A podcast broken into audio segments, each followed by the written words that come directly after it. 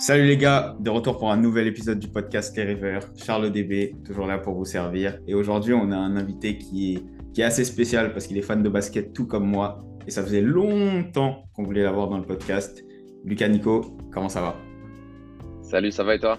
Ça va, ça va super. Euh, ravi de te revoir, enfin de te voir ici et de te recevoir dans le podcast. Comme je t'ai dit en antenne, ça faisait longtemps qu'on voulait t'avoir ici. Et euh, pour la petite anecdote, voilà, je t'ai vu au K54 cet été et je me suis dit, le gars a fait du chemin. Et euh, voilà, je voulais savoir, toi, comment tu l'as senti cette expérience K54? Comment tu l'as vécu en fait? Ok, bah, le chemin il est encore long. Euh, c'est vrai que le K54, moi, c'est un truc que j'avais pas pensé faire dans ma, dans ma carrière parce que j'ai un parcours de journaliste. Donc c'est vrai que me retrouver au K54 en tant que speaker, euh, ce rôle de speaker, moi, il est arrivé un petit peu euh, comme ça par hasard euh, au fur et à mesure de mon, de mon cheminement. Donc, mhm. de d'être speaker du plus gros tournoi de streetball au monde, devant la Tour Eiffel, avec Luka Doncic, mon un, de mes joueurs, un de mes deux joueurs préférés, on va dire, avec Rudy Gobert, avec, avec tout le basket français qui était réuni. Moi, j'ai adoré l'expérience. Vraiment, c'était, ça sera à refaire, j'espère, l'année mhm. prochaine. mais, euh, mais en tant que première, j'ai adoré, ouais. Ouais, et comment as, bah justement tu as, vécu ce week-end? Parce que c'est sur deux jours. Tu as même dû venir avant pour faire voilà, les répètes, etc. Comment, comment tu t'es senti, euh, je sais pas, par exemple le samedi, quand tu vois autour de toi que c'est plein, la Tour Eiffel? Ah. Mais moi, déjà, de base, j'étais jamais allé, je l'avais jamais vécu, tu vois. Donc c'était une double première, non seulement en tant que euh, pour le vivre, mais en plus pour l'animer. Donc c'était une double euh, excitation. Euh, c'est vrai que j'y suis allé même le, la veille du lancement vraiment pour voir un petit peu parce que c'est une installation qui est assez, assez dingue quoi. J'y suis allé, ils avaient, ils avaient même pas encore posé le parquet, tu vois, ils étaient vraiment en train de. J'ai rencontré les gens qui avaient, qui avaient, fait vraiment la peinture du parquet spécial, etc. Euh, j'ai vu ouais, l'installation des, des, des, des, rangées de spectateurs euh, devant la Tour Eiffel, etc. Tout le, toutes les grues qui étaient installées, etc. Donc, euh, donc ouais, j'étais hyper excité.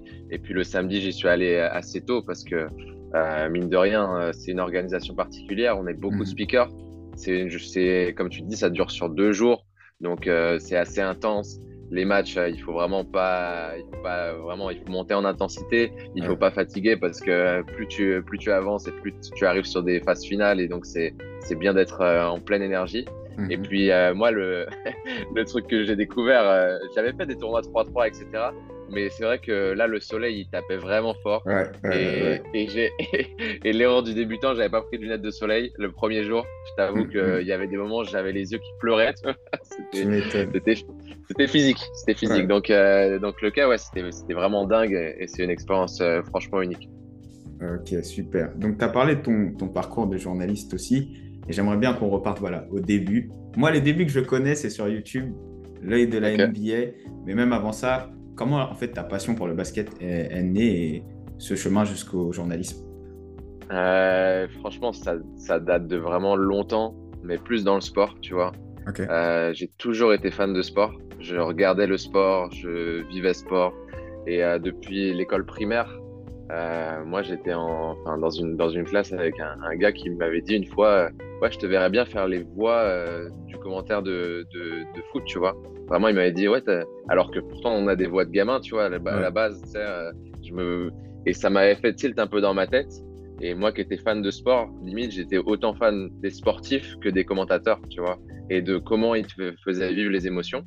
Et donc, moi, quand j'étais petit, j'hésitais entre deux métiers c'était commentateur sportif et, euh, et cinéaste. Parce que quand j'étais gamin, à ce même moment-là, j'étais à l'école primaire et je ramenais des potes chez moi et on faisait des films, en fait.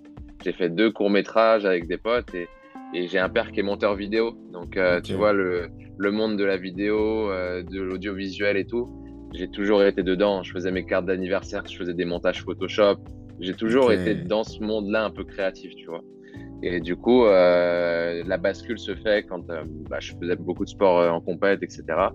Et j'ai fait de la natation, du foot, du, du basket. Et le basket, c'est tombé, on est en quatrième, et, et je fais un voyage scolaire.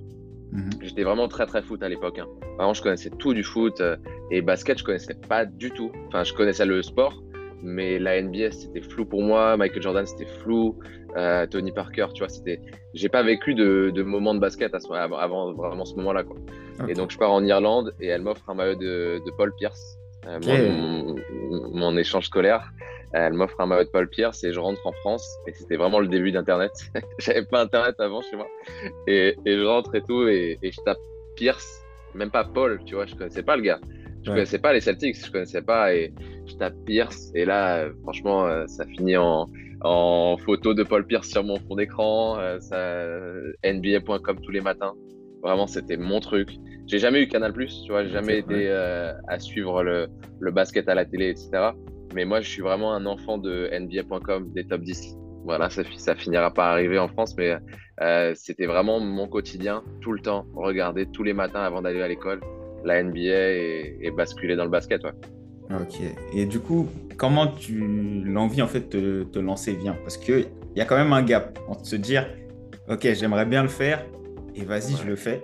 Et du coup, comment toi ça, ça s'est passé? Bah moi, comme je t'ai dit, mon père, il était monteur vidéo. Donc euh, mhm. moi, je me souviens quand j'étais, tu vois, quand t'es petit et que t'es malade à l'école, par exemple, euh, des fois tes parents ils t'emmènent à, à, leur travail, etc. Et moi, je me souviens des, des fois où j'allais, euh, j'accompagnais mon père et je voyais un petit peu les rédactions, ces univers-là qui me plaisaient.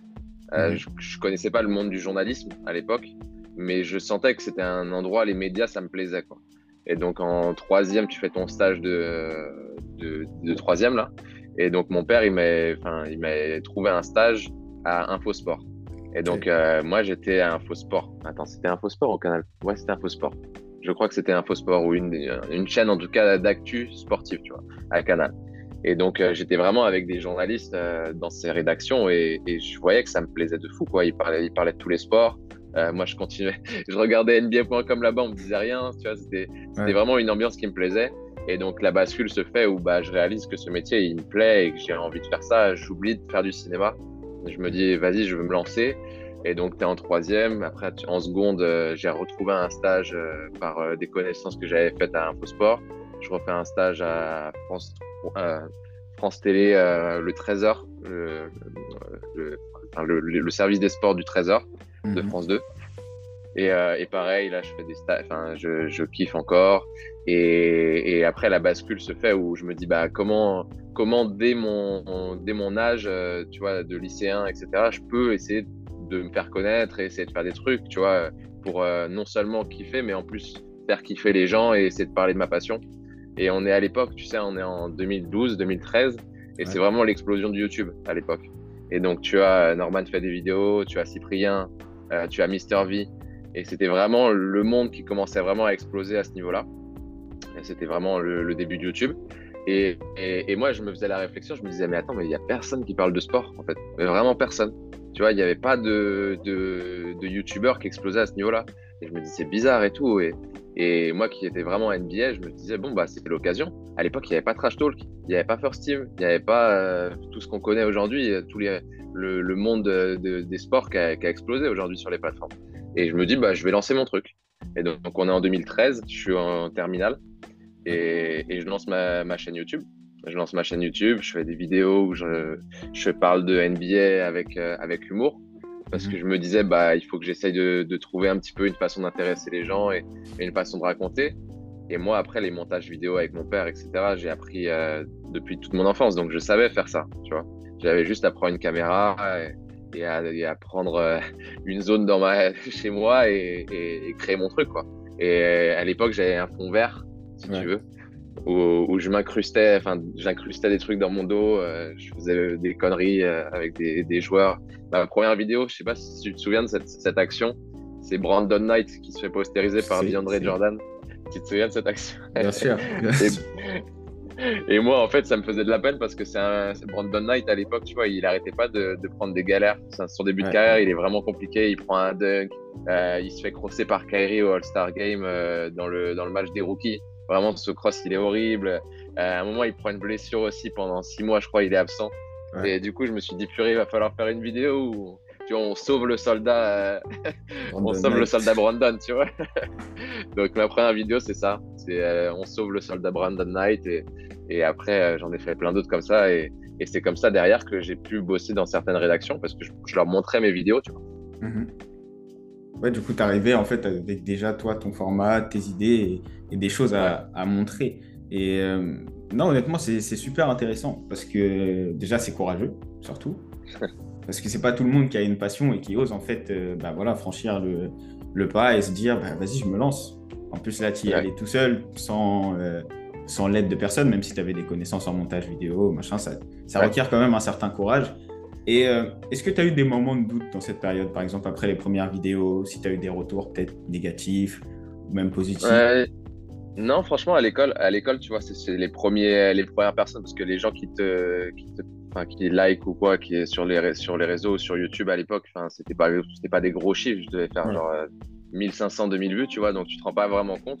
Mais les retours que j'avais au lycée et tout, on me disait ouais c'est cool, continue et tout. J'ai été agréablement surpris, tu vois. Tu, la première fois que tu postes un truc, tu, tu, tu te poses la question des retours euh, dans ton entourage proche, tu vois. Et, au final, non, j'ai toujours été soutenu et, j'ai jamais vraiment eu de, de, gens qui te, qui te cassent. Bien sûr, tu en as, tu es obligé, obligé, mais j'ai jamais ressenti ça. Et donc, euh, moi, de toute façon, j'étais motivé par ce métier-là et je me voyais pas faire autre chose. Donc, euh, je me disais, il faut que je continue. Et de toute façon, tu t'améliores au fur et à mesure. Et c'est pareil pour les courtes cuts, tu vois. C'est plus tu en fais, plus tu bosses et plus tu vas t'améliorer et trouver vraiment euh, ton, ta marque de fabrique. Donc, euh, non, j'ai toujours continué et, c'était quelque chose d'important pour moi. Ok. Et donc, la transition est toute faite. Tu as parlé de court cuts. Et avant ça, tu as dit un truc qui est super, super intéressant où le commentateur est aussi intéressant à écouter que le joueur à avoir joué. Et avec Court Cut, je te le dis, Lucas, tu as rendu le championnat départemental, le championnat régional et le championnat national super intéressant avec, ces, avec ce format, en fait, et avec ta voix et comment tu commentes les actions. Et en plus, moi, mon club, grosse dédicace au club de Massy Basket, euh, est passé quelques fois sur des actions. Donc, euh, comment voilà, ce concept est né, comment le format est né et comment toi, tu es arrivé dessus? Déjà, je te remercie parce que à chaque fois qu'on parle de court cuts, toutes les générations qui étaient en club à l'époque, dans tous les clubs amateurs, ça a marqué vraiment les gens. Et, euh, et je m'en rends compte à chaque fois que j'en parle avec quelqu'un qui a vécu ça. C'était un moment important, tu vois, les mercredis, euh, on sortait la vidéo et, et ça, ça, cartonnait vraiment sur Facebook à l'époque. C'était énorme. Bah, en fait, euh, moi, à cette époque-là, on est en 2016 et je viens d'être diplômé de journalisme. Donc j'ai fait, euh, j'ai fait ma, licence en, journalisme à, Paris. Et, euh, et donc j'avais fait plusieurs stages à l'école de journalisme et en sport notamment. Mais en sortie d'école, j'étais à, France 2, j'étais à, une émission qui s'appelle Théo Café, tu vois, c'est une émission culturelle où en gros j'étais journaliste enquêteur et journaliste dossier où j'écrivais les questions pour l'émission, je faisais les dossiers sur les invités et tout ça. Euh, et, je me dis, mince, tu vois, j'étais en contrat un petit peu, euh, enfin, j'étais en CDD, et je me disais, mince, moi, mon truc, c'est le sport. C'est mon, mon, mon truc, j'ai envie d'être là-dedans. Et tu sens, dans le début, tu te dis, euh, faut que je trouve mon chemin pour rentrer, tu vois. Il faut, c'est super dur, mais dans le journalisme, il faut toujours trouver des petites portes, des trucs d'entrée et tout ça. Et, à l'époque, j'avais vraiment cette envie de faire des top 10 en français. Parce que j'ai toujours fait des top 10 en, NBA, j'ai toujours regardé et j'en faisais même des fois, tu vois, pour le kiff, euh, j'en faisais chez moi sur l'œil de la NBA, j'en avais fait deux, trois, tu vois, où, je prenais des actions NBA et je les mettais en français et tout et, et j'essayais de me faire remarquer. Et d'ailleurs, il y avait mon, mon idole à l'époque sur Twitter, tu vois, euh, Beau Estes, qui faisait les top 10. C'est l'une des deux voix euh, mythiques des top 10 qui m'avait repartagé. Il m'avait dit, ouais, je comprends rien en français, mais c'est cool et tout. Et je m'étais dit, ouais, il y a quelque chose à faire, tu vois, une écriture, un, un truc à inventer en français, quoi. Et, un jour, par hasard, je vais sur Facebook et tout, et, je tombe sur, euh, sur la PD qui partage, la FBB, qui partage euh, une vidéo avec des actions, tu vois, de basket français. Et je me dis, purée, c'est cool et tout. Mais je vois, c'est des actions qui s'enchaînent, bien montées, enfin, avec un petit montage et tout, mais juste de la musique. Hmm. Et je me dis, mais c'est pas ça les top 10 que je connais, tu vois, c'est avec une incarnation, une voix. Et, je contacte euh, Cuts que je connaissais pas et tout. Et je tombe sur un gars qui s'appelle Julien Bonnet et, euh, et, qui me dit Ouais, je fais ça depuis, euh, depuis toujours. Enfin, depuis, avec la Fédé, j'ai un partenariat et tout. Et, et, chaque semaine, je fais un, un, truc comme ça. Et je lui dis Ça te dirait de, de faire euh, voilà, un essai? J'aimerais bien poser une voix dessus. Il me dit Bah écoute, ok. Et donc, il parle à la communauté, il dit Ça vous dirait de faire un truc avec une voix? Et la communauté dit oui, etc. Donc, il m'envoie une vidéo et j'essaye. Mais moi, je connaissais rien au basket français, tu vois. On est en 2016 et j'ai jamais regardé euh, d'action N1 et tout ça. Et en fait, au fur et à mesure, tu vois, j'ai ma vidéo et au fur et à mesure, je me dis, ah, je vais regarder. Et je faisais mes recherches sur chaque club, sur chaque joueur que j'avais sous mes yeux, sur chaque action.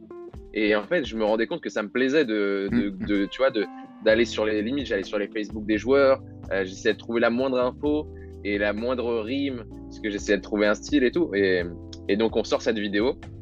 Et, et, en fait, ça marche en fait. Les gens, ils adhèrent au truc et ils se disent, ouais, ça rajoute un petit truc en plus. Mm. Et, euh, et, après, c'était à moi de gommer certaines imperfections, tu vois. Tu prends le réflexe euh, américain, donc je sentais que des fois, je sortais des petits accents, des trucs qui, tu vois, ça, ça passait pas auprès des gens. Et donc, tu retravailles ton style et les gens, ils disent, ouais, on retente un truc.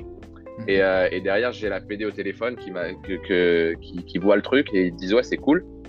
Donc, je rencontre un, un gars qui s'appelle Guillaume Carly, qui sera derrière le déclencheur pour plein de choses pour moi mhm. à la Fédération française de basket, un gars de la com. Et il me dit, écoute, euh, Lucas, c'est cool, mais par contre, il faut que tu sois régulier. Tous les mercredis, on sort un truc, donc on peut pas se permettre de dire, OK, on prend une voix. Mais tu vois, ils avaient peur que je fasse un one-shot et que derrière, je sois plus là. Quoi. Et donc, euh, ils, me font confiance et on dit pendant six mois, euh, on le fait, tous les mercredis. Et donc, pendant six mois, gratuitement, je le faisais tranquille. Et, et, pendant les six mois, vraiment, ça a cartonné, etc. Et à la fin de l'année, on dit, bah, pour septembre, OK, bah, on prend pour, pour un an et on fait un, on fait un petit contrat, quoi, tu vois. Donc, c'était cool. Ça a pris comme ça.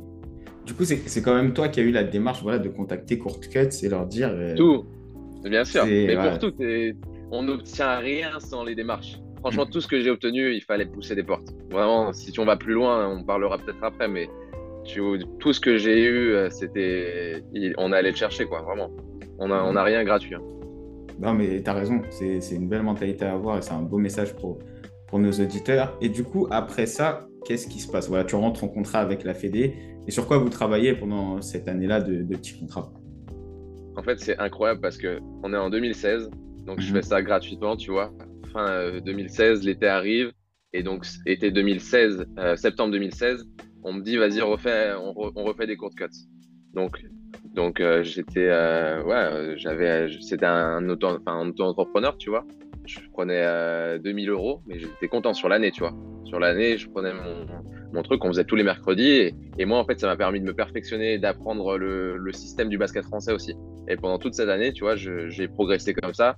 Et je bossais à côté en tant que journaliste. Et, euh, donc, on arrive en, janvier, je crois. Janvier-février. Et là, je reçois un mail de Guillaume Carly, donc euh, le fameux euh, boss de la communication de la Fédé.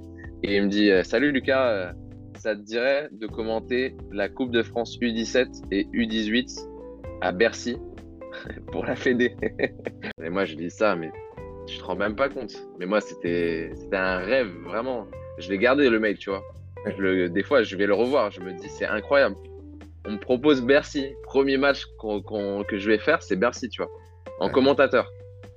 C'était, franchement, j'ai pendant trois semaines, je dormais pas. Euh, moi, je suis un gars, en plus. L'histoire, elle est folle, mais en vrai, euh, moi, des fois, j'avais des, moments où je me disais, purée, je vais pas y arriver. Enfin, même aujourd'hui, tu vois, mhm. je pense que c'est important pour les gens qui, nous écoutent et tout, mais pour tout dans la vie, si on n'y arrive pas, etc., euh, si on a peur de pas y arriver, parfois c'est une bonne chose parce que ça te fait bosser encore plus et, et, de te remettre en cause, c'est un truc positif, tu vois. Et moi, écouté des, des, vidéos de motivation à l'époque, des, trucs de motivational vidéo, je sais pas si vous connaissez sur YouTube et tout. Et, et, et, je te jure, sur euh, deux semaines, même sur le chemin de Bercy, je me mettais des, des tu vas y arriver en anglais. Et, euh, et, en vrai, c'était l'expérience, elle est dingue quoi. On te propose de faire Bercy, de commenter euh, Kylian Hayes avec Cholet. premier match que je fais, c'était ça, c'était contre Chalon. Et était à Bercy avec des avec des jeunes joueurs français, des futurs grands, tu vois, qui, qui s'affrontent et qui gagnent une Coupe de France. Et en plus, je commente avec euh, Frédéric Fotoux à l'époque euh, et euh, Emeline Ndongue. Et à Bercy, même si la salle n'était pas pleine, tu viens un truc de fou. Et, ça reste Bercy. Ça reste Bercy en fait. Et après, l'Open de France 3-3 aussi, pareil, l'été. Mais, mais ouais, c'était quelque chose. c'était quelque chose. Et du coup, bah, pendant tout ça, est-ce que sur YouTube, à côté, tu continues? Il me semble que oui. Du coup, comment tu, tu, gérais un peu tout ça entre ton travail, le travail que tu faisais à la Fédé et bah, ton, ton truc à toi sur YouTube, comment tu, tu manageais tout ça? En fait, YouTube, la, ma plus grande difficulté, c'était la régularité. J'arrivais pas à être régulier. Parce que quand je le lance, je, je passe mon bac.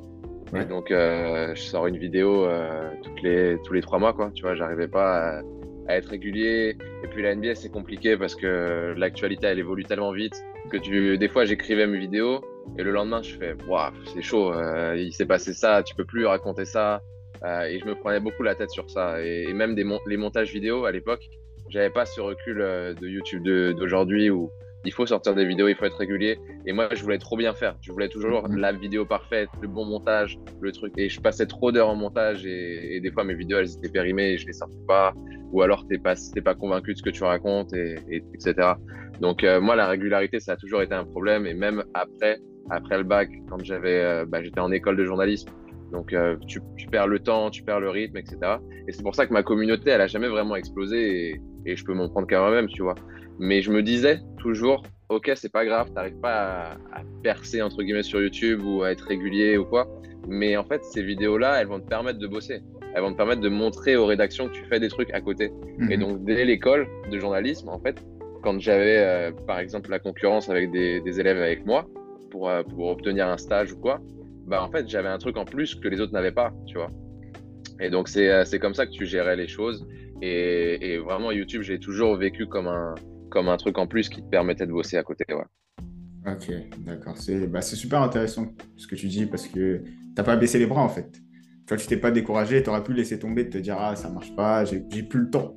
On a tous, euh, des fois on se dit ça, on rentre dans les études supérieures, j'ai plus le temps, et, on laisse tomber, mais tu as, continué à pousser. Et la preuve, tu as même changé de format, tu es passé sur autre chose, les immersions avec les joueurs, etc. Et tout.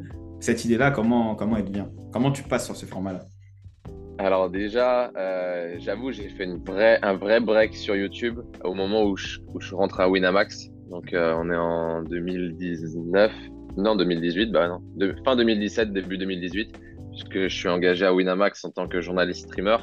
Donc en gros, ils ont lancé une chaîne, euh, le site de Paris Sportif, où en gros on parlait de sport euh, tous les jours. Et euh, c'était le lancement, c'était pour la Coupe du Monde 2018, mais moi, il m'avait pris pour faire des émissions NBA. Donc j'avais des émissions NBA tous les, tous les jours quasiment avec Rémi Reverchon et, Jacques Monclar, c'était cool, tu vois. Et, le truc, c'est que là, à ce moment-là, j'avoue, YouTube, ça devenait vraiment trop, trop, trop compliqué parce que je parlais de NBA tous les jours. Je n'avais pas forcément envie de rentrer chez moi et d'en reparler même si j'avais gardé la caméra, les fonds et tout, j'avoue, j'ai lâché. Et la bascule, c'est que bah, j'arrête avec Winamax en, en 2020, euh, après la, enfin, au moment du Covid, tu vois. Mhm. Et, et, je commence à bosser pour euh, la chaîne Sport en France, qui faisait le basket français. Et, et je, me, je, me, fais la réflexion, tu vois, j'avais ma chaîne YouTube et toujours, je m'étais toujours dit, vas-y, il faudrait que je la relance, il faudrait que je trouve un concept. Et c'était à l'époque où il y avait personne dans les salles, tu vois, il y avait personne et, et j'étais tout seul et je me, je me, trouvais chanceux parce que je commentais des matchs dans des grandes salles avec les joueurs qui étaient là. Et il y avait des trucs à raconter, il y avait des trucs à montrer parce que, tu vois, quand tu vis de l'intérieur euh, ce monde-là, il y a, tu te dis, il y a plein de trucs que les gens, ils savent pas, qu'ils voient pas et tout. Et, et, moi, du coup, je, leur, je me suis dit, vas-y, je vais, je vais m'acheter une caméra, un truc de vlog, et je vais vraiment raconter les coulisses en tant avec les yeux d'un commentateur, tu vois. Je voulais vraiment montrer en immersion mon métier au début. Donc ma première vidéo, c'est euh, bah, je raconte euh, la vie d'un commentateur, euh, le voyage, la préparation, les fiches, le match en lui-même, etc. Et au fur et à mesure, je me dis bah je vais faire des épisodes, je vais raconter un joueur, tu vois, je vais voir Isaiah Cordinier, on fait le trajet ensemble, il m'emmène à son match. en plus, il met, un, il met un gros poster dans le match. Euh, je le filme, on va, on va dans, ses dans les vestiaires, euh, tu vois, il me montre un petit peu ses coéquipiers et tout. Et au fur et à mesure, bah, la communauté basket, elle a bien accroché avec ce style-là. Et, c'était vraiment des gens qui, bah, forcément, ils étaient frustrés de ne pas être dans les salles. Donc, euh, on mhm. faisait des, bonnes audiences à la télé. Et même sur YouTube, bah, les gens, ils avaient envie de, de voir quoi, ce qu'ils ne pouvaient pas voir en salle. Et, et donc, c'est comme ça que j'ai fait le petit, le petit slide entre l'œil de la NBA et où je suis devenu Lucas Nico sur YouTube. Ok, très bien, très bien. Et du coup, euh, pareil, passer aux commentaires, qu'est-ce que ça t'a fait, même si tu as commencé voilà, avec les U17, passer aux commentaires pro. Parce que moi, je me souviens, à un moment, en plus, c'était quand la LNB euh, diffusait que sur Internet. À un moment, il n'y avait plus de, diffuseurs. Et je pense que tu avais commencé bien avant ça, mais je me mets un match, je sais plus, du Paris Basket, et j'entends ta voix, et je me dis, mais non, c'est le mec de Corquette qui commande de la NBA. J'étais super content pour toi, hein, alors que je te connaissais pas, etc. Et tout. Et je vous, voilà, toi, qu'est-ce que ça t'a fait voilà, de bah, passer au commentaire pro? En fait, c'est toujours ce que j'ai voulu faire. C'est-à-dire que moi, les top 10, j'ai adoré le faire, j'adore toujours le faire, parce que j'en fais encore pour la LNB et tout. Mais c'est vrai que commenter un match, c'est autre chose. C'est vraiment, c'est raconter des histoires aux gens, c'est les emmener, c'est leur faire vivre des émotions, etc. Donc depuis toujours, je me suis dit, je veux être commentateur. Je veux vraiment euh, faire ça de mon métier, quoi. Mhm. Et donc, euh, bah, c'est un, un, travail différent.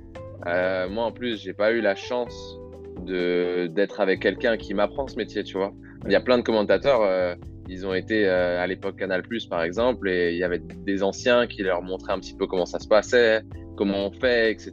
Moi, ma première à, Bercy, j'avais pas la bonne méthode de travail, tu vois. Et, mhm. et, une, méthode de travail que j'ai que j'ai inventée. Ça se trouve, c'est même pas une bonne méthode encore aujourd'hui, tu vois. Mais je me rends compte que bah, c'est un métier où il faut avoir une bonne connaissance, il faut mhm. vraiment connaître les joueurs, les joueuses, l'environnement. Euh, faut pas rater des informations. Donc en fait, c'est vraiment une méthodologie à avoir que je me suis faite avec une façon de bosser, euh, avec le moins de fiches possible, mais le plus d'informations possible aussi, tu vois. Mhm. Moi, je me souviens à Bercy, j'ai fait 18 fiches, tu vois. J'avais des feuilles partout sur la table. Tu vois, je fais, oh merde.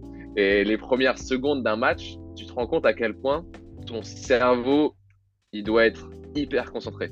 Et, je me souviens très bien dans l'état où j'étais sur les premières secondes du premier match que je fais à Bercy, où en fait je regardais partout et, limite je savais plus quoi raconter tellement il se passait de choses. Et, c'est tout le défi d'un commentateur, c'est d'avoir le bon rythme, le bon ton, les bonnes informations au bon moment, euh, tout ça en fait qui se mélange et toujours, tu vois, euh, avoir un regard vif quoi. Mm. Euh, et, ça, ça se travaille, c'est de l'expérience, etc. Et au fur et à mesure, tu, ouais, je te dis, je bossais différemment et, et j'ai pris une régularité dans ma façon de bosser et, dans ma façon d'étudier les choses. Et, après, c'est un métier passionnant parce que tu, bah, regarde, juste à côté de moi, il y a le, le, guide, le guide LNB, mais c'est un des bouquins que je regarde tout le temps. Mais toute ma, toute ma journée, toutes mes journées, je passe mon temps sur, sur les sites d'information, à prendre les informations, à les, à les rédiger, à les, à les, voilà, tu vois, c'est, c'est toute une méthodologie où tu bosses sans cesse et tu apprends des choses tous les jours. Ok. Et du coup, c'est quoi ta méthode de travail? Si ça ne te gêne pas de nous en parler, comment tu oh, comment comment appréhendes les, les, matchs et comment tu prépares ça? Euh, En gros, euh, chaque match, moi je fais des fiches. En fait, je fais des, des fiches sur euh, chaque équipe que je vais commenter. Donc en gros, moi je me, je me donne pour consigne d'avoir toujours une fiche équipe et une fiche avec tous les joueurs de l'équipe. Mhm. En gros, ça me permet, en fait, sur mon. Moi, j'ai un classeur, tu vois, pendant les matchs. en gros, ça me permet de faire, de défiler la page équipe, la page joueur non-stop, tu vois. Je fais toujours euh, gauche, droite, gauche, droite avec mes pages pendant le match. Et euh, le, défi, c'est quand même toujours d'avoir le, jeu et, ce qui se passe sur le terrain, tu vois, en tête. Mhm. Mais ça me permet, en fait, chaque euh, fiche joueur, je vais pouvoir te mettre bah, des trucs simples, mais le numéro de maillot, le numéro de son âge, d'où il vient, etc. Mais aussi des informations que je vais mettre à jour à chaque nouveau match que je vais faire de lui. En fait. Mhm. Et donc moi, je bosse que sur le numérique, contrairement à beaucoup de journalistes qui bossent sur le papier et qui écrivent. Moi, en fait, ça me permet d'avoir des fiches de 2017 sur le joueur et de retravailler le truc avec sa nouvelle actualité. Et donc euh, voilà, après j'ai des codes couleurs, des trucs que je veux vraiment dire, tu vois, je les mets en rouge parce que quand tu es dans le match, euh, tu as 10 000 informations, donc euh, il faut avoir la bonne au bon moment. Et donc, euh, donc voilà, j'ai ça, j'ai ma fiche équipe, ma fiche joueur, et, et j'essaye à chaque match de, de, remettre ma fiche à jour en fait. Pour, parce que chaque match a une vérité et, mhm. chaque nouveau match a sa vérité. Et donc, et donc, donc voilà. Et puis, et puis ce que je, ce que j'ai vraiment d'important aussi, c'est que chaque match peut avoir une histoire différente. Mhm. Et donc moi, avant chaque match, sur ma fiche équipe, j'écris plusieurs histoires possibles qui peuvent se passer, tu vois. Et, pour avoir un scénario à raconter, euh, tu vois, un jeune joueur qui arrive sur le terrain, bah, il, faut, il faut le connaître, il faut savoir le raconter. Euh, une histoire euh, de rivalité entre un tel et un tel, il faut le mettre sur papier parce qu'on ne sait jamais ce qui peut se passer sur le match. Tu vois, c'est plein de trucs à prévoir et à imaginer, à fantasmer en fait. On, fait ce travail pour raconter des histoires et, fantasmer des histoires. Donc, donc ouais, c'est des missions qu'il faut, qu'il faut avoir en tête. Hmm.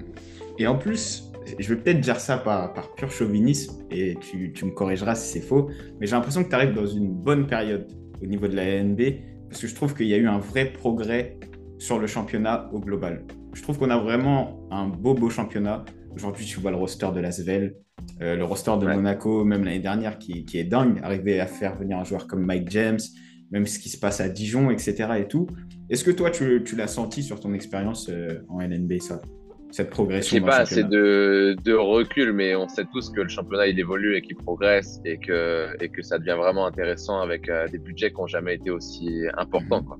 Monaco, là, il commence à vraiment euh, jouer les yeux dans les yeux et c'est limite une des meilleures équipes actuelles de l'Euroleague, ce qui, euh, dans l'histoire, est arrivé très, très, très rarement pour une équipe française. Quoi. Et donc, donc, ouais, on sent ça, on sent cette émergence du basket français. Et, et je pense qu'il y a aussi un autre truc, c'est que bah, pendant plusieurs années, même des décennies, le basket français, il a été sur des chaînes euh, privées, des chaînes mm. payantes et, sans les réseaux sociaux. Donc en fait, aujourd'hui, là, on, est sur un truc post-RMC Sport où en fait, euh, le basket, il est en clair, il est gratuit pour, euh, hormis Sport, mais tu vois, il est gratuit et tu peux le consommer euh, sur LNB TV, sur les réseaux, sur, et il est visible avec des jeunes Français en plus qui sont de plus en plus nombreux. Euh, avant, on avait, tu vois, on avait des prospects qui sortaient, on en a eu des, des Nicolas Batum, des, des euh, Tony Parker, etc. Mais ça, j'ai l'impression qu'aujourd'hui, on a vraiment une production de joueurs français qui a, qui a vraiment du talent et qui euh, est considéré beaucoup plus comme prospect parce que la NBA s'est ouverte sur euh, le monde extérieur, en fait. Et donc, donc, il y a des Français qui sont médiatisés beaucoup plus qu'à l'époque. Donc ça, ça aide. Et puis pour mon métier aussi, ça, ça a changé parce qu'à l'époque, il y avait une place donc euh, sur la chaîne payante.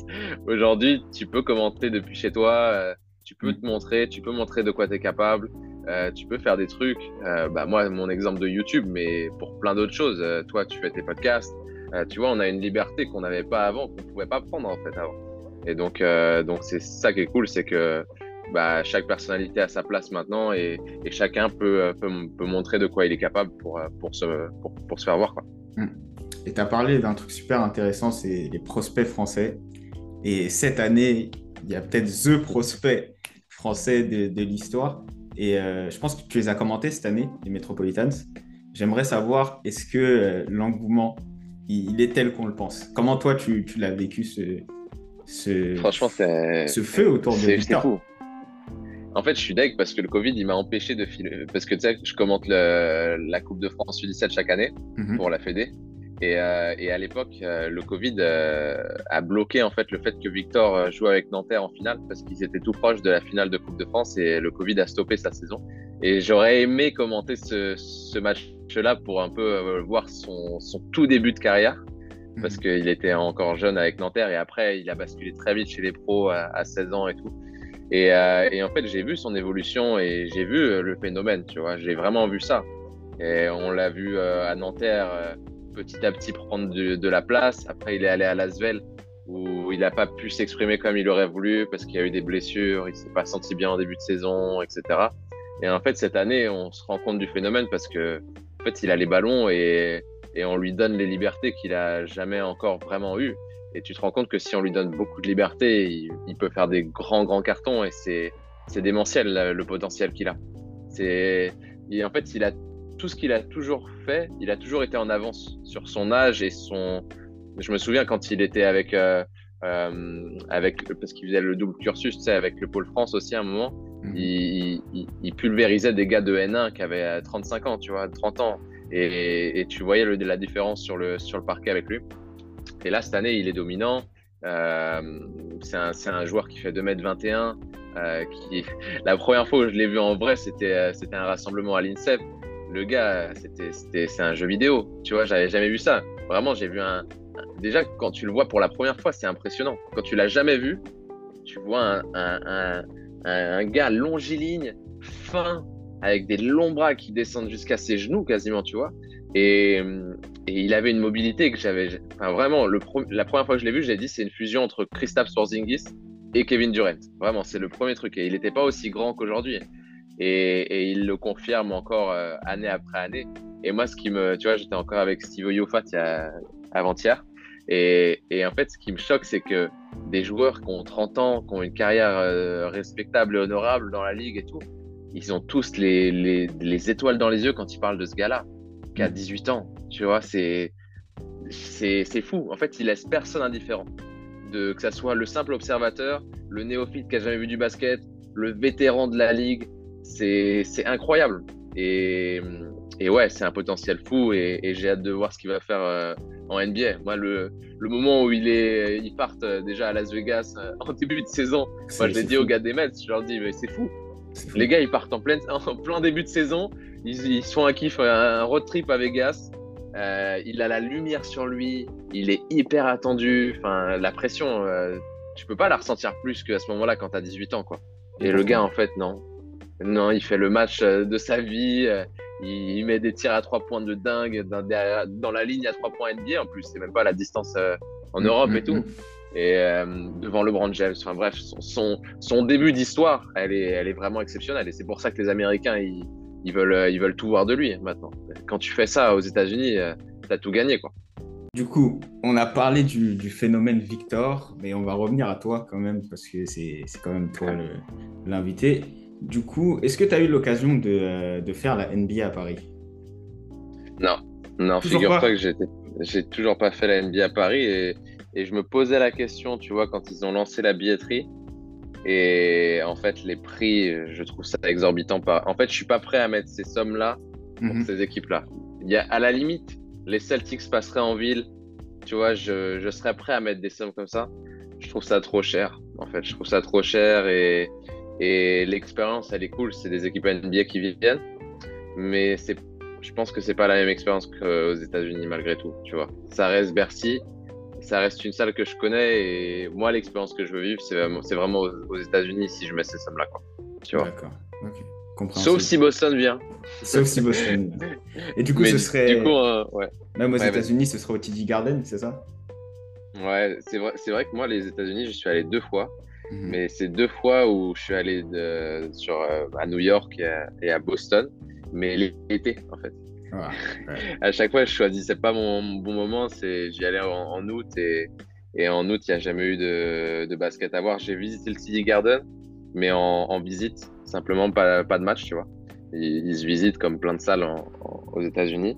Et en 2001, euh, j'étais allé, euh, j'étais petit et, et j'étais pas fan de basket. Pour te dire, je suis fan des Celtics et à l'époque, mon père m'avait proposé un maillot de Shaquille O'Neal qui était qui cartonnait tout en, en 2001 et, je ne l'ai pas voulu. Donc je suis bien content aujourd'hui d'être fan des Celtics, c'est pour ça. D'accord, c'est vrai. Ah bah tu vois, tu étais peut-être déjà un fan des Celtics à l'époque. Voilà, exactement, sans le savoir. Le jaune et violet, je crois que c'était d'ailleurs le violet de chaque, tu vois, euh, des Lakers, que, que j'avais pas voulu. Euh, D'accord. Ok, du coup, on va passer à la deuxième et dernière partie de l'émission. Ça va plus être des questions sur voilà, toi, ta sensibilité basket, top 5 joueurs all-time, bien sûr, mais on y viendra plus tard. Voilà, je te laisse comme ça, tu as le temps de réfléchir. Top 5 all-time NBA Ouais. Je réfléchisse en même temps. Voilà, c'est ça. Et du coup, euh, c'est quoi le quotidien de Lucas Nico? Le quotidien d'un commentateur, un peu. Qu'est-ce que c'est? Écoute, moi, j'ai, euh, je travaille aujourd'hui euh, sans être vraiment dans des rédactions, que ce soit avec France Télévisions ou avec, avec Sport en France. Je bosse de chez moi. Donc, mhm. euh, c'est beaucoup de mon quotidien, c'est beaucoup de, travail à la maison.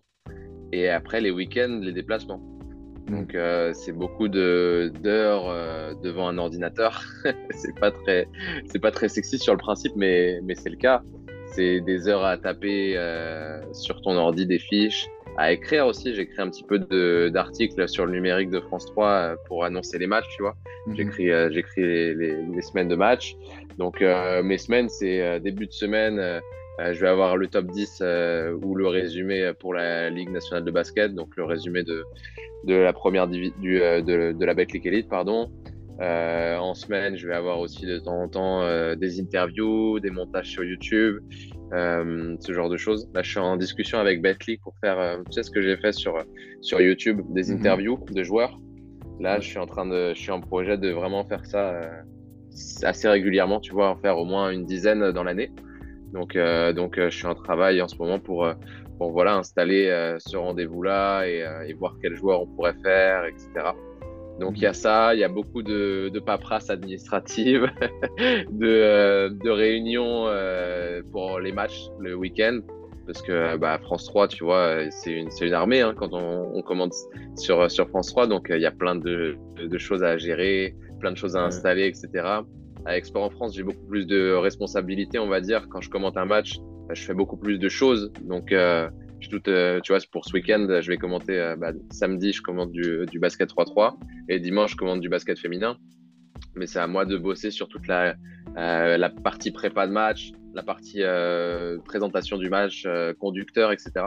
Mhm. Et, voilà, et de temps en temps aussi dans, dans la semaine, j'ai des émissions. Donc euh, les émissions, la, la, semaine prochaine j'en ai deux. J'ai des émissions de basket 3-3 et de basket féminin. Et donc pareil, conducteur, préparation, information, écriture des questions.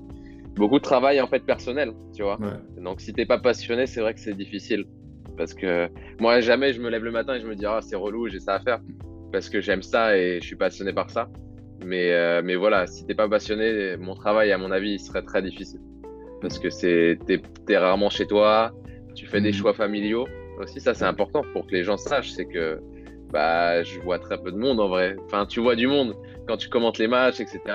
Mais c'est un travail tellement prenant et les week-ends où les mhm. gens sont censés être libres que tu fais, tu fais des croix sur pas mal de trucs.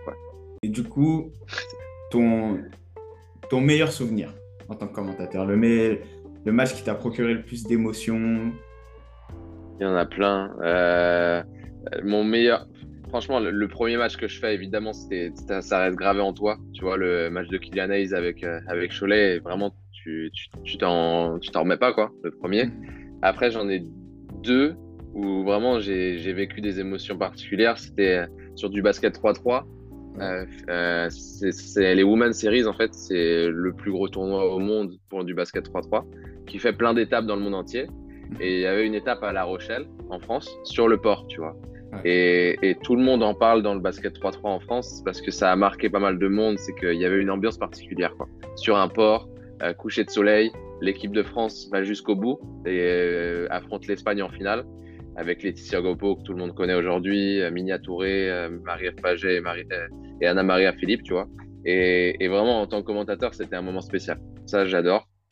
Après, euh, le Bercy de l'année dernière, c'était vraiment génial parce que euh, j'ai fait le trophée Coupe de France, qui est un autre trophée euh, pour les basketteurs amateurs, euh, où ils ont vraiment Bercy la veille de, des pros. Et, et j'ai commenté Pays de Fougères qui gagne en fait sur un buzzer. J'ai jamais commenté une action comme ça. Quoi. Il reste 5 secondes, 4 secondes peut-être, remise en jeu, et c'est l'action que tout basketteur rêve de faire, mais que tout commentateur de basket rêve de commenter, tu vois. Et c'est vraiment le buzzer ultime à trois points pour la gagne, pour faire basculer tout le monde. Et en plus, il y avait tous les supporters des euh, de Bretagne qui étaient venus et tout. Donc, euh, donc j'ai adoré. Et puis après, il y en a plein d'autres, mais je vais... ça va être trop long. Tu m'as dit d'en donner un, je t'en ai donné trois. Donc, euh. on, est, on, est, là pour ça. Et du coup, bah, tu m'as aussi parlé des Celtics. J'aimerais savoir, voilà, comment on passe euh, du maillot de Paul Pierce il y a quelques années à voilà, maintenant je suis fan des Celtics. Qui, qui t'a donné voilà, ce, truc-là? Est-ce que c'est Paul Pierce, justement, en regardant des highlights Ou c'est d'autres joueurs comme Garnett, Rondo, ou même les plus récents comme Tatum, euh, Brown, Smart Isaiah Thomas tous, là. Isaiah Thomas. Franchement, en fait, les Celtics, c'est les émotions pour moi. Hmm. En fait, c'est la seule équipe hormis les. Après, vraiment, je, fais la... je dissocie pays et, club, tu vois. Parce que l'équipe de France, c'est vraiment, les... pour moi, c'est les sensations mm. ultimes dans tous les sports confondus. Mais l'équipe, la seule équipe que je supporte, c'est-à-dire, pourtant, j'adore le foot, j'adore le, le, je sais pas, le rugby, je regarde vraiment tout, moi. Mais la seule équipe qui me procure des émotions en mode je suis fan, c'est Boston. Je sais pas comment l'expliquer, mais en fait, c'est mon identité, une partie de moi, de mon adolescence, tu vois, de comment je me suis construit dans le sport et tout. Mhm. Et ouais, depuis 2000, 2007, euh, je suis fan de cette équipe. Et derrière 2007, bah, 2008, il y a le titre avec euh, Paul Pierce. Donc tu regardes euh, ça. Je me souviens, j'ai pas de souvenir de cette finale 2008 vraiment devant l'écran parce que j'avais pas acheté du Canal Plus à l'époque et je regardais vraiment derrière sur, sur, sur les résumés et tout ça sur NBA.com mais, euh, mais c'est l'équipe que j'ai accompagnée depuis toujours. dans les moments fast avec Rejean Rondo. En fait, moi, j'ai basculé. Tu vois, quand tu es jeune, tu t'attaches à un jeune. Et moi, le jeune de l'époque qui, qui était magique, c'était Rejean Rondo, quoi. C'était, il a inspiré tout le monde. J'avais tous ses maillots. J'achetais que ses maillots d'ailleurs, tu vois. Et, et, ouais, il m'a inspiré. Et puis après, bah, tu, la période d'Isaiah Thomas, j'ai adoré aussi. Euh, il y a eu, en fait, euh, Boston a toujours été dans le, dans le, bon quasiment tout le temps. En fait, mm. il y a la période post, tu vois, euh, Kevin Garnett, Paul Pierce quand ils partent à Brooklyn et tout, c'est un peu plus difficile. Mais très vite, la reconstruction à Boston, elle s'est très bien passée. Et ils savent très bien faire ça, quoi. Ils bossent bien, c'était.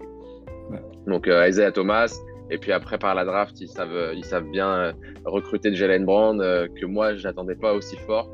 Je t'avoue, quand ils prennent, moi, je voulais euh, Ingram, tu vois. Je voulais les Brandon Ingram à l'époque. je pensais que c'était le meilleur. Mais je pense que Boston a cette faculté de rendre les joueurs meilleurs parce que c'est une institution et, et, comme dans tout club, que ce soit Karim Benzema, je pense qu'il fait pas la carrière qu'il fait s'il n'est pas au Real, tu vois. Mm. Il est devenu Karim Benzema au Real et il a grandi et il est devenu Ballon d'Or parce qu'il était dans un club qui c'est une institution le Real Madrid donc tu grandis et tu deviens un meilleur joueur selon où tu es quoi mhm. et c'est valable pour n'importe quel métier selon où tu vas aller tu vas augmenter tes compétences et devenir plus fort et, donc ouais euh, ils prennent Jalen Brown et Jason Tatum qui est, qui est aujourd'hui euh, voilà un, joueur euh, respecté ils font, ils font des finales NBA ensemble et, et que du positif pour la suite Boston c'est une équipe ouais j'ai pleuré enfin j'ai pas pleuré mais j'étais dégoûté cet été parce qu'on est, on passe pas si loin du titre, mais Steph Curry, il était, il était monstrueux et, et ces là aussi. Et Andrew Wiggins, il devait jamais être à ce niveau-là aussi. Hein. Ah, ah c'est la beauté des finales. C'est la beauté des finales. C'est la beauté des finales. Il y a toujours des, voilà, des, des, gars comme ça qui, qui se subliment dans, dans, les grands moments. Et, ouais, il nous a tués. Hein. Mais après, peut-être que cette année, Boston euh, pourrait revenir. Hein. Le, groupe est toujours là. Donc à voir. Après, la saison est longue. ouais. Euh, c'est pas maintenant qu'on peut en discuter, mais ils sont, ils sont dans les petits papiers. Et du coup, on, a parlé voilà, de finale NBA. Il y a la Coupe du Monde de football qui arrive bientôt. Est-ce que toi, tu as une compétition comme ça où tu te dis, quand même, une fois dans ma carrière, ce serait bien que je sois dessus? Moi, je le dis à chaque interview. c'est mon rêve. Et c'est pour ça que je te dis, le chemin, il est encore long pour moi. C'est les JO. Tant que j'ai pas fait les JO, j'ai pas réussi en fait. Tu vois, tant que j'ai pas mm. fait ce truc-là de, de, de commenter les JO et d'être le commentateur des JO, de basket si possible, mais on verra bien, tu vois. Mm. Mais, euh, mais je suis pas arrivé. Et c'est pour ça que je suis hyper fier d'être rentré à France Télévisions cette année et de faire quelques matchs de basket français. C'est que je me dis, bah, c'est une petite porte qui s'ouvre. Et moi, mon, ma porte que je rêve d'ouvrir, c'est c'était Paris 2024. Et si c'est pas Paris 2024, ça sera Los Angeles 2028. Mais je pense qu'en termes d'émotion pure, il n'y a pas plus haut et plus fort que les Jeux Olympiques. Et à chaque fois en fait que je parle avec des athlètes, et c'est une des premières questions que je pose à, à des athlètes que je croise, c'est les JO en fait, comment c'est, tu vois? Parce que tu as envie de savoir, nous on le, on le vivra jamais en tant que sportif. Parce que, enfin peut-être euh, toi, je sais pas, mais, moi j'avais pas le niveau pour être sportif de... Peut-être en natation, peut-être euh, en natation, mais on n'a pas parlé de ça, mais j'étais très bon en natation, mais euh, il s'est passé des choses. je ne sais, pas, je sais pas si je te raconterai ça, mais j'aurais, pu faire une bonne petite carrière, mais des, il s'est passé des choses, tu vois. Mais, euh, mais en gros, euh, je pense que c'est une émotion à vivre en tant que commentateur de, des Jeux Olympiques. Donc, donc c'est, le, rêve ultime, ouais. Ok, c'est bah, stylé. Honnêtement, en plus, en tant que commentateur, c'est, c'est vrai que c'est la seule compétition peut-être où tu as le monde qui te regarde. Et le monde au, sens large, comme les, les, passionnés, vraiment les mordus de sport, tout comme les néophytes, où il y a un peu cette ambiance où le temps s'arrête pendant les JO et tout le monde essaye de regarder son pays performer. Tout le monde se met à regarder des sports qui ne regardent jamais d'habitude, mais qui vont regarder quand même. Et c'est vrai que c'est une belle compétition, donc je te le souhaite honnêtement si ça peut t'arriver. Et bah, tout le monde vient aussi, au même endroit. C'est vrai. On est là réunis. Non seulement ils le regardent, mais en plus tout le monde a envie d'être là dans la ville, et en plus c'est chez nous euh, dans deux ans, donc euh, ça peut être fou. Honnêtement, bah, je te souhaite, on croise les doigts pour toi, et, euh, et j'espère que ça va se faire. Du coup, on enchaîne. Euh, meilleur souvenir NBA. Meilleur souvenir NBA. Meilleur souvenir NBA, il y en a plein. Euh, c'est bizarre, hein, mais ça fait. On me l'a pas, on me l'a déjà posé une fois, et j'essaye de me souvenir d'un moment des Celtics à chaque fois, mais il y en a tellement que bizarrement, je choisis Kobe Bryant. C'est fou, hein. À chaque fois, je me dis, mais ok, euh, c'est quand même le joueur que tu as détesté dans ta vie, tu vois. Mais en fait, c'est le souvenir qui m'a le. Non, il y a plus. Le, concours de Dunk 2016, il faut que je le cite quand même, parce que celui-là, euh, ce concours-là, il était fou. Vraiment, à vivre en live, c'était dingo. Vraiment, je mm, crois que mm, j'ai mm. jamais ressenti une telle émotion pour un truc qui est même pas du basket pur, quoi. Un concours de dunk, mais tu rentrais dans une dimension particulière. Je me souviens où j'étais exactement à ce moment-là, comment je le regardais. Il était tard dans la nuit, t'attends le concours désespérément, quoi, tu sais. C'était l'époque où vraiment je regardais les le All-Star Game. Aujourd'hui, je le regarde plus. Mais à l'époque, je regardais et tu sais, t'attends concours de meneur. Bon, ok. Concours de. Euh, c'est quoi l'autre concours? Concours de meneur. Il y a un autre truc. Concours à trois points. C'était sympa, tu vois. Mais le concours de dunk, t'attends le dernier moment et là, tu vois Aaron Gordon qui envoie des dunks de malade avec la mascotte et tout. Et Zach Lavine, moi j'étais pour Aaron Gordon, je t'avoue en plus, donc c'est un moment difficile. mais, euh, mais Zach Lavine qui fait des riders, qui met ça entre les jambes, qui passe sur la ligne des lancers francs et tout. Enfin, c'était chaque, chaque dunk en fait, c'était une nouvelle surprise et tu te disais mais non, ils vont aller jusqu'où? Et je crois qu'en plus ils dépassent le nombre de, de dunks possibles parce qu'ils ils sont à égalité et ils vont, enfin vraiment ça. Mais moi à la fin je me dis les gars euh, donnez aux deux en fait, tu vois. Et ils le font pas, ils font pas ça. Et, et tu sentais que sur le terrain, il y avait toute la, la, tous les potes de Zach Lavine. Je pense qu'ils ont, ils ont un peu influencé le truc, tu vois. Ils ont un peu influencé le, concours et, ils gagnent à la fin. Et Aaron Gordon, pour moi, a placé les deux plus gros dunks du concours malgré tout. Même s'il plaçait un rider sur lancer franc, c'est fou, tu vois. Mais, mais, euh, mais c'est un souvenir particulier. Et le dernier souvenir que je voulais te parler, c'était les Kobe Bryant. Euh, on est en 2016 et d'ailleurs 2016, un autre, un autre souvenir de 2016. Euh, et euh, c'est le, record des Warriors qui va être battu, des 73 victoires là. Mm-hmm. et, et, je regarde ce match là et en fait c'est le dernier aussi de Kobe qui commence un peu plus tard. Et très vite tu fais la bascule sur euh, Kobe parce que la deuxième mi-temps elle est monstrueuse et, et, vraiment je me souviens de ce moment là où, je me suis pas couché derrière en fait. Il est 4 heures du mat et pourtant j'aurais pu être crevé mais Kobe il a, il, a, il a donné des émotions ce soir-là pour sa dernière avec le Mamba out euh, contre Utah de Gordon Hayward et Rudy en plus. Utah défend vraiment, ils veulent défendre, mais il est devenu complètement cinglé. Il met 60 points. C'est ça. Euh, c'était fou, c'était fou. Vraiment, c'était fou cette soirée. Tout, le monde courtside, Snoop Dogg, Shaquille O'Neal ah, qui était venu. C'est Shaq. Le gros, le gros souvenir. Ouais, chaque qui lui dit ouais, euh, mec 40 et tout, et il en met 60, je crois. c'est fou. Et puis en plus, tu as cité une année qui est quand même très très spéciale en NBA. Parce que moi aussi, mon meilleur souvenir NBA, il vient de 2016, c'est les finales. Ok. Je suis grand fan de, de LeBron, mais au-delà de ça, c'est quand même pour moi la plus belle finale. C'est vrai, c'est vrai. 2016, c'est une grande année. Hein. Ouais, c'est la plus belle année basket. Je me rappelle, j'ai 16 ans. Je me couche le soir tard. En plus, je suis en seconde à l'époque, donc euh, plus d'enjeux à la fin de l'année. Tu peux un peu voilà, te coucher tard, te réveiller tard. Tant pis.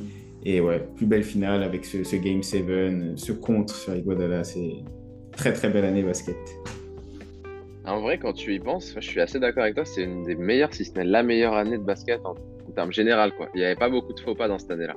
L'année Warriors, Steph Curry qui marchait sur tout le monde, qui était vraiment qui, qui sortait de, pas, de nulle part, mais vraiment, il sortait des, trucs qu'on avait rarement vus. Non, c'était vraiment fou. C'était vraiment fou cette année. Et les finales, comme tu dis, avec LeBron, euh, son maillot noir euh, à manche, euh, qui va chercher le contre, mais même le match en lui-même, il est fou. Il y a plein de choses à raconter dans ce match. Kyrie Irving qui met le tir. Et, et, le fameux Cleveland This is for you à la fin. Qui... This is for you, bien sûr. Bien sûr. magnifique, magnifique. Du coup, dernière question, enfin avant-dernière, la dernière question, c'est un peu différente. Le top 5 all-time. Top 5 all-time. C'est dur, hein. Et c'est top 5 all-time genre cœur ou top 5 all-time genre vrai, tu vois, le truc. Non, euh... cœur. Ah, c'est plus facile alors. C'est plus facile pour moi. Cœur, top 5 all-time cœur. Bah, c'est dur de pas mettre à la main Région Rondo quand même. Moi, Région Rondo, c'est mon gars, tu vois, c'est mon, c'est celui qui m'a fait, qui m'a procuré mes premières émotions basket. Après, bon, dès qu'il est parti à Dallas, c'était plus compliqué, tu vois. Et après, en plus, il est champion NBA avec les Lakers, donc euh, je lui en veux encore. Mais Région Rondo, après, poste 2, euh, il va falloir mettre Luka Doncic à un endroit, tu vois. Donc, euh, je sais pas trop où on va le mettre. À poste 2, 3, 4, il joue tout. Luka Doncic, Desan Tatum, poste 3, poste 4. poste 4 que j'ai adoré, que j'aime beaucoup. Hmm, il y en a plusieurs. Grand respect pour la carte de Tim Duncan quand même. Hein. Mm. Tim Duncan, il m'a marqué quand même sur le côté régulier, euh, sur le côté aussi vraiment euh, humble, tu vois, euh, superstar, mais je pense que tu le croises dans la rue, il fait son shopping à côté de toi, il est normal quoi. Tu vois, c'est quand même de mettre et, de mettre quelqu'un. Oui, c'est vrai, mais tu vois, c'est pas le gars qui se prend pour une diva et tout, et, et dans l'anonymat quand même, il est peut-être l'un des meilleurs post 4, si ce n'est le meilleur de l'histoire. Donc, donc peut-être lui, ouais, peut-être lui, Tim Duncan. Et puis euh, en poste 5, que j'adore. C'est fou comme ça, ça, ne me vient pas alors que pourtant il y en a des milliers quoi. C'est fou. Euh, poste 5. J'aimais beaucoup Dwight Howard euh, époque, époque Magic. Mmh, mmh, J'aimais beaucoup. Mmh, en cœur, en cœur, vraiment, tu vois, un, un mec qui m'a plu, c'était lui. ouais, franchement, j'ai envie de dire Dwight Howard, tu vois, pour le kiff. T'as raison, c'est aussi ça le sport, hein, c'est les émotions qu'on a quand on regarde. C'est vrai que Dwight Howard, c'était époque Magic, c'est très impressionnant à regarder. Hein. Ouais, oh, il, était, il était monstrueux, il était dominant. Vraiment, en plus, c'était un contreur incroyable. Au-delà, tu vois, du, du... ce qui mettait des points, il était vraiment un, un top, top défenseur. Mm. D'ailleurs, il est deux fois ou deux fois meilleur défenseur de l'année. Ouais, deux, fois. Deux fois. Deux fois. Hein. Ouais. Peut-être trois, euh, faudrait vérifier. Peut-être à vérifier, ouais. Et ils font finale NBA, hein, deux fois. pas de bêtises. Ils font finale NBA, c'était, j'avais adoré. Hein. Le parcours avec Michael Pietrus, là, j'avais adoré l'Orlando de l'époque, Jamir Nelson, cette génération-là, j'aimais beaucoup. Euh, ils, avaient fait, ils avaient fait quelque chose de sympa. Après, ils se sont, ils contre les Lakers, mais, mais, euh, mais c'était une, une belle, belle époque, ouais. J'aimais bien. Ok. Et du coup, pour clôturer, dernière question. Euh, qui va être pour nos auditeurs, mais aussi pour moi. Voilà, quel conseil voilà, tu donnerais aux, passionnés qui ont envie bah, de poursuivre comme toi, tu l'as fait, leur, leur passion, leurs rêves, et pour persévérer, continuer, ne pas se décourager aussi, et, continuer d'avancer dans leur passion? En fait, dans ta question, il y a le bon mot, je crois. C'est la passion, en fait. C'est si tu fais les choses avec passion, tu vas, tu vas travailler et donc tu vas pas mesurer tes efforts et tu vas le faire vraiment avec, euh, avec le cœur et l'envie. Et moi, je fais tout par le cœur et l'envie et, et, c'est le meilleur conseil qu'on peut te donner. C'est si tu trouves ce que tu veux faire, ce qui te donne vraiment envie de, de, passer des heures dessus, tu vas pas te poser la question et tu vas le faire si tu es passionné. Donc, euh, donc ça. Et puis ouais, euh, être patient, c'est le plus dur, hein, la patience. Moi, je suis impatient tout le temps. Mmh. Et, et, tu peux faire des erreurs en étant impatient. Donc, euh, essaye d'être le plus patient possible et de te dire que ça va finir par, par marcher. Moi, le nombre de fois où, où j'ai envoyé des mails, des trucs, euh, parce que j'étais impatient et je disais, ouais, euh, je suis là, tu vois. Au final, tu finis quand même, tu y arriveras toujours à exister et à faire quelque chose de bien si tu le fais avec le cœur et l'envie et, et, te remettre en cause tout le temps. Tu sais, on en a parlé tout à l'heure, mais de pas te dire, yes, j'ai réussi ça, donc forcément, l'après, je vais réussir. Mm. Moi, chaque match, chaque nouveau truc que je vais faire, je vais repartir de zéro dans ma tête et je vais me dire, OK, il faut repartir de l'avant et reprouver. Parce que chaque jour est un nouveau jour et qu'il faut, il faut, il faut le reprendre à chaque fois. D'accord. Bah, je peux pas, je peux pas dire mieux que ça. Et c'est une très belle séquence pour clôturer. Et je l'utiliserai sûrement pour faire un, petit voilà, découpage Instagram, une petite vidéo avec une musique de fond. Euh, plus sérieusement, merci beaucoup, Lucas, euh, d'avoir accepté l'invitation. Superbe entretien. Euh, honnêtement, un des, des tout meilleurs jusqu'à présent, même si les autres étaient très bons aussi. Et Parce que c'est le basket, ça, ça t'a marqué émotionnellement. Aussi, aussi, je suis peut-être un, peu biaisé, c'est pas grave. C'est biaisé. C'est pas grave, c'est pas grave. Mais voilà, superbe entretien, merci beaucoup. Euh, où on peut te retrouver voilà, pour les gens qui ne te connaîtraient pas, où ils peuvent te trouver, que ce soit sur les réseaux, mm. la télé bah, sur les réseaux, le plus actif où je suis, c'est, on va dire, Instagram, parce que c'est ce qui me permet d'être le plus libre dans la façon de raconter les choses et tout. Je trouve que ça me permet d'être bien créatif. Après, sur, euh, bah, j'essaie de me mettre sur TikTok, sur euh, Twitter, euh, voilà. Après, sur la télé, bah, Sport en France, sur France 3, sur euh, les différentes chaînes des régions France 3 les week-ends pour le basket français, sur LNBTV, euh, sur YouTube, sur ma chaîne YouTube. Euh, il y a des vidéos qui vont arriver bientôt, comme je le disais, sur, avec, avec on bosse là-dessus, donc ça va arriver, et puis, et puis voilà, restez connectés, comme dirait Amarassi. Ok, restez connectés, vous l'avez entendu. Lucas Nico sur Instagram, YouTube et partout ailleurs. Nous, vous pouvez nous retrouver sur Instagram aussi, at tout point pod. Et euh, à la prochaine. Lucas, merci. Merci beaucoup, Charles. À bientôt. Salut.